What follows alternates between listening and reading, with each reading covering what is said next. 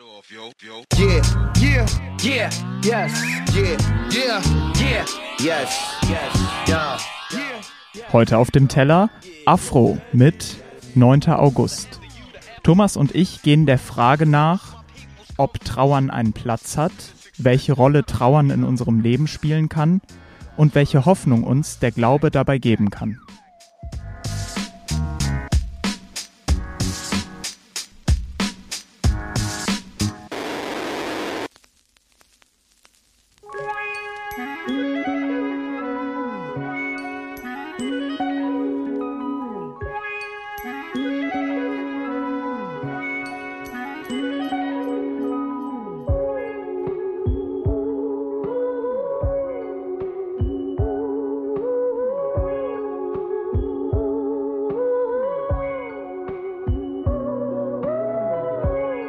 Es traf dich mitten in der Nacht, als hätte man es kommen sehen, doch nie daran gedacht.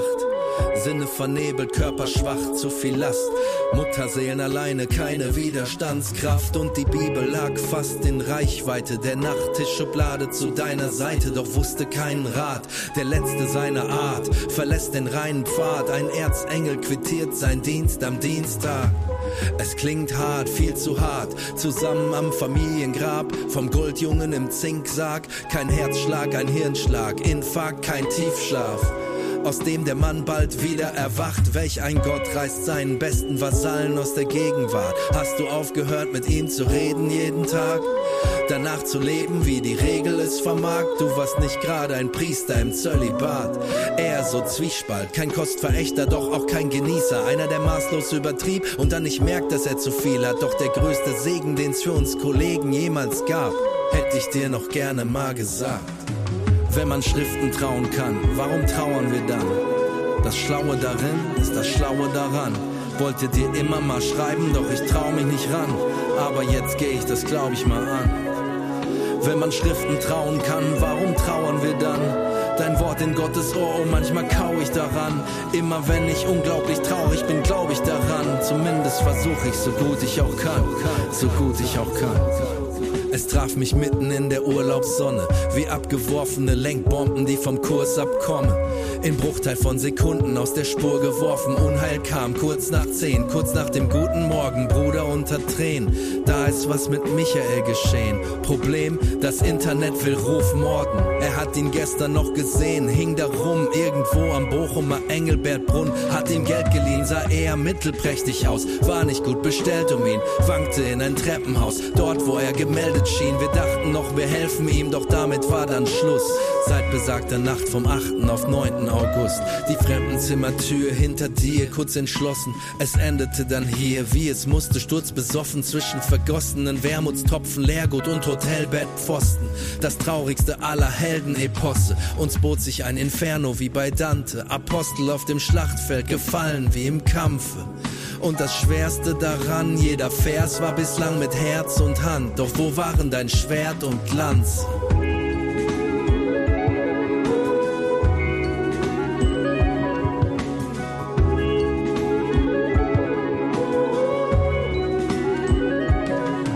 Wenn man Schriften trauen kann, Gottes Ohr, oh manchmal kau ich daran.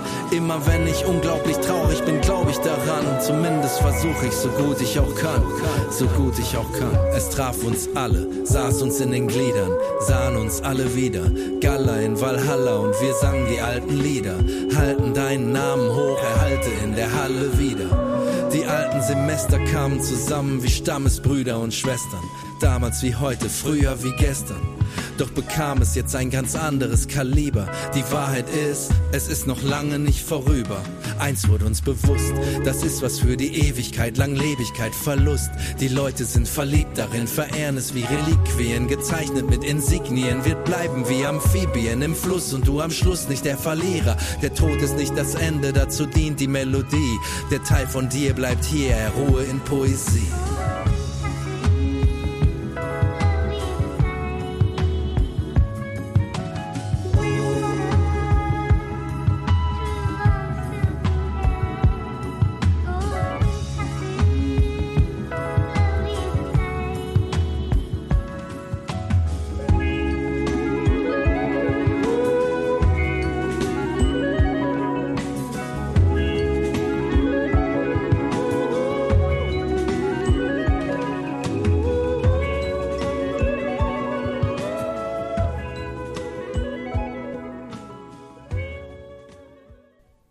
Heute ist Karfreitag, der Tag, an dem Christen auf aller Welt an den Tod denken, und zwar an Tod von Jesus, den Sohn Gottes, wie wir Christen sagen und äh, wie wir auch dran glauben.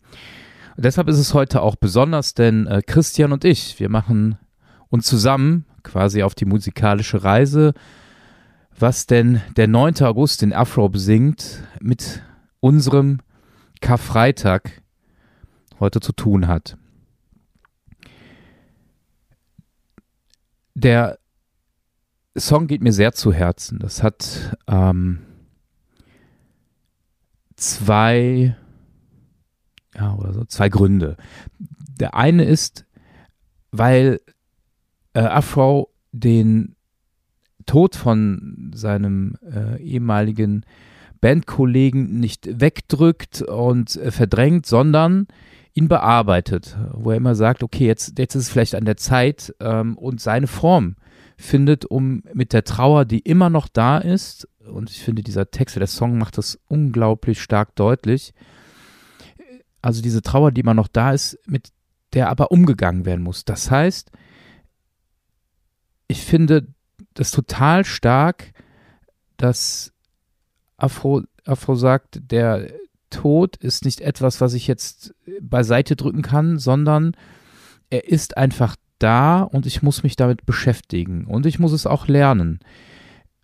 Es ist halt eben nicht heile Welt und das zweite, was ich total stark finde, ist, dass der Song vom Beat her gar nicht so ich sag mal, mollig ist. Also auch die, das Sample mit diesem Auf und Ab ist so ein, ein es hat sowas von Lebensfluss und geht gar nicht so, so in, ins Negative rein, sondern ja, dieses Leben ist da und ähm, selbst wenn ich es nicht verstehe, gibt es vielleicht für denjenigen, der daran geglaubt hat, eben ein Leben nach dem Tod, in der Ewigkeit bei Gott. Und ich finde, das ist eine ganz, ganz starke Hoffnung.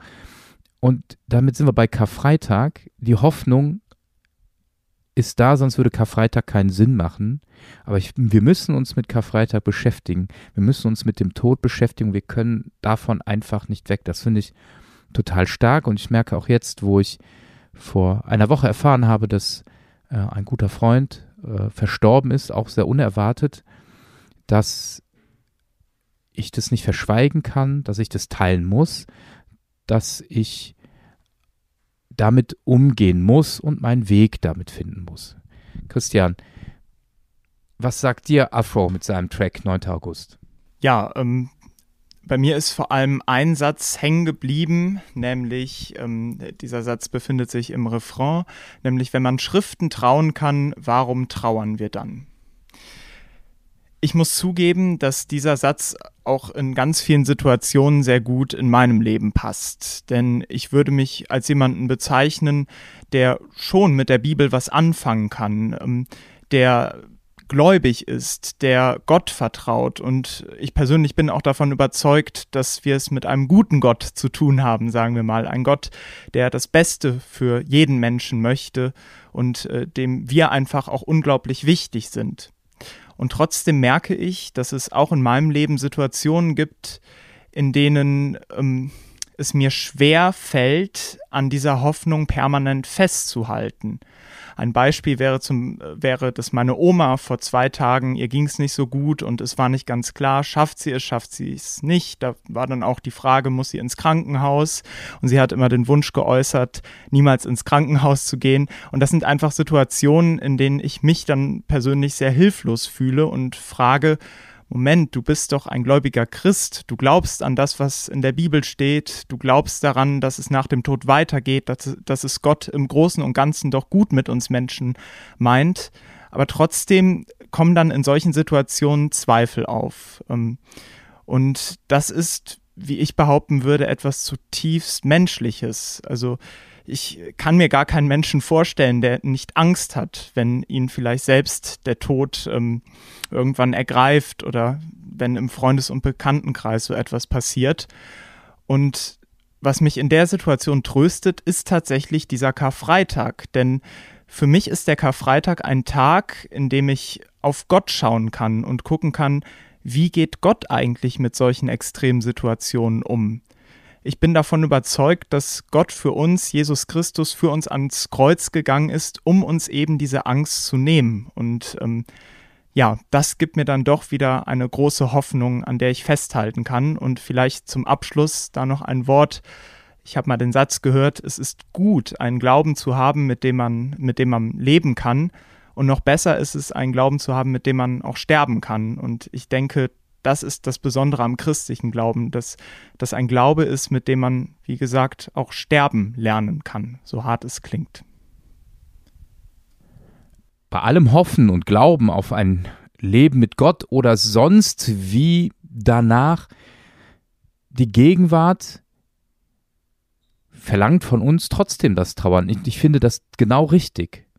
Ich darf mich nicht gegen verwehren, ich muss auch nicht die Tränen runterschlucken, ich muss auch nicht stark sein für irgendjemanden, wenn ich traurig bin, wenn ich einen Menschen verloren habe. Trauern ist menschlich und gehört dazu. Und ich finde auch das ist ein wichtiger Aspekt. Nur, ich möchte aus eigener Erfahrung nicht dabei stehen bleiben und kann es nicht. Denn irgendwann will ich das Leben wieder mitnehmen können, so wie es mich umgibt.